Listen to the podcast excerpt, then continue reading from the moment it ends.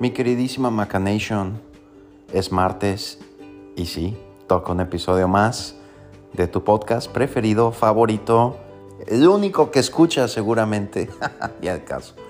Conversaciones desde mi hamaca con tu amigo Eduardo Oropesa y sí, me estoy meciendo en mi hamaca en este momento, aunque lo dudes.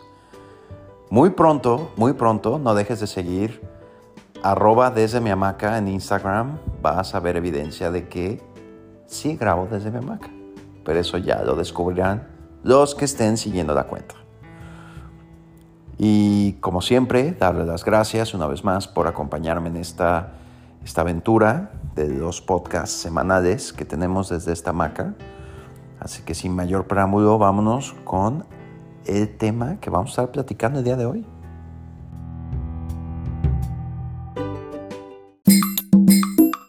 El episodio de hoy va a ser algo muy diferente porque siempre he creído que si te tomas la vida muy en serio y no le encuentras el humor a las cosas, híjole, va a ser, va a ser algo muy complicado. Entonces, quiero que conozcan un poquito más de mí. Va a ser eh, que algunos de ustedes ya conozcan estas historias, pero la gran mayoría no las conocen. Y literal me voy a exponer y conozcan dos historias de mí, de mi infancia, que cuando me pasaron, pues no me reí mucho, pero ahorita vaya que me río bastante porque de eso se trata la vida, o sea, de si no te ríes de las cosas, sobre todo de las cosas malas que te pasan a ti mismo, qué chiste tiene todo, ¿no? Pero bueno, hay cada quien lo que quiere interpretar. Historia número uno. Yo era un niño en primaria, em, creo que era cuarto o quinto de primaria, creo que era cuarto de primaria. Y la verdad yo era muy feliz porque mi mamá siempre mandaba los mejores lunches a la escuela para, para comer a la mitad de la mañana, cosas muy ricas. Está escuchando esto mamá, gracias por siempre mandarme los mejores lunches. Aprovechando que es 10 de mayo, fíjate, fíjate, y no está dedicando esto a Día de las Madres, porque no necesito un día para decir lo especial que es mi mamá, ni todas las mamás. Así que muchas, muchas felicidades a mi mamá y a todas las mamás. Ok, continuando con la historia. Em, pero ese día en especial me mandaron una hamburguesa y yo estaba extasiado con la hamburguesa. Y me mandaron dinero también, porque siempre mandaban todo, nunca iba a comprar a la tiendita, pero ese día mandaron dinero para comprar una Coca-Cola. Y fui el más feliz porque fui corriendo a comprar mi Coca-Cola cuando empezó el recreo Regresé al salón y me empecé a comer mi hamburguesa con mi Coca-Cola y era el más feliz porque esto no pasaba nunca.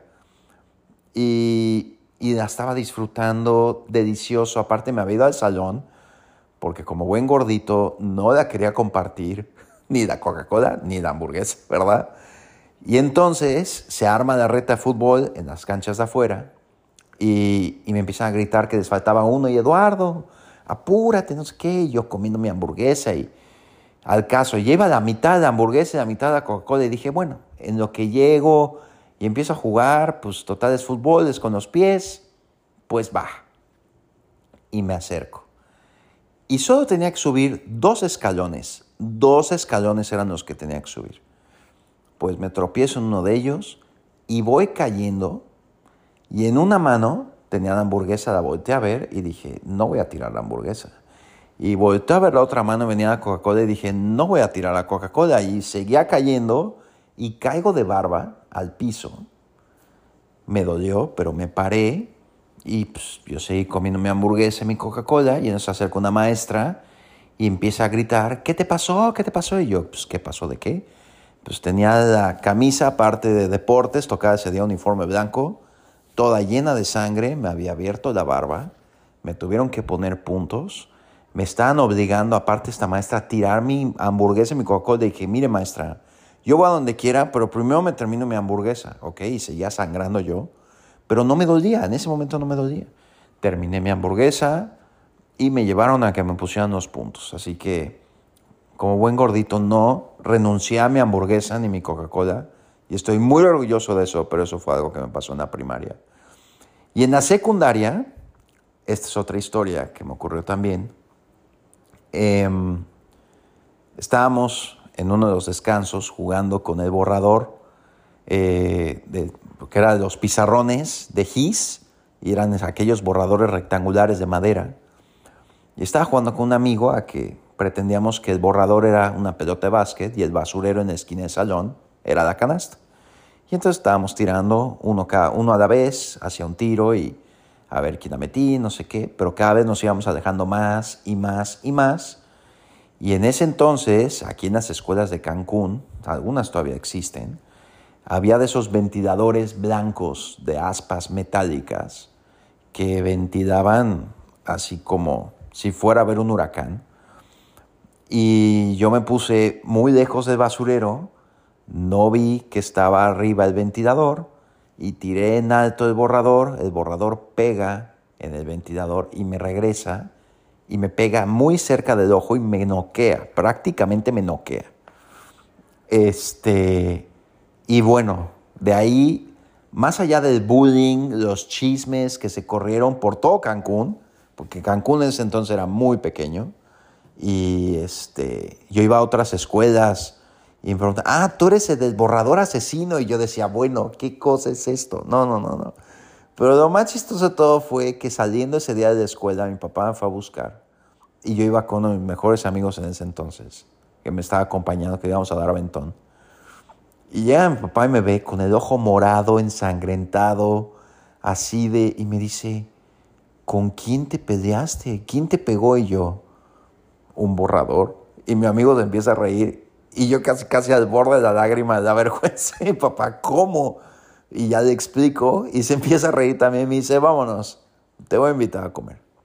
Y ya nos fuimos a comer, no me acuerdo dónde, pero esa fue otra gran historia del borrador asesino y me persiguió esa desborrador asesino meses después de eso, pero hay que tomarlo todo con humor. Por eso es que el episodio de hoy se llama La risa, remedio infalible, porque al final riéndote, todo es mejor.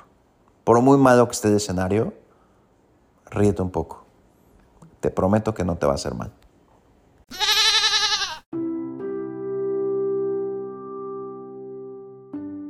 para cerrar este episodio número 41 de tu podcast preferido, Conversaciones desde mi hamaca, con tu amigo Eduardo Oropesa.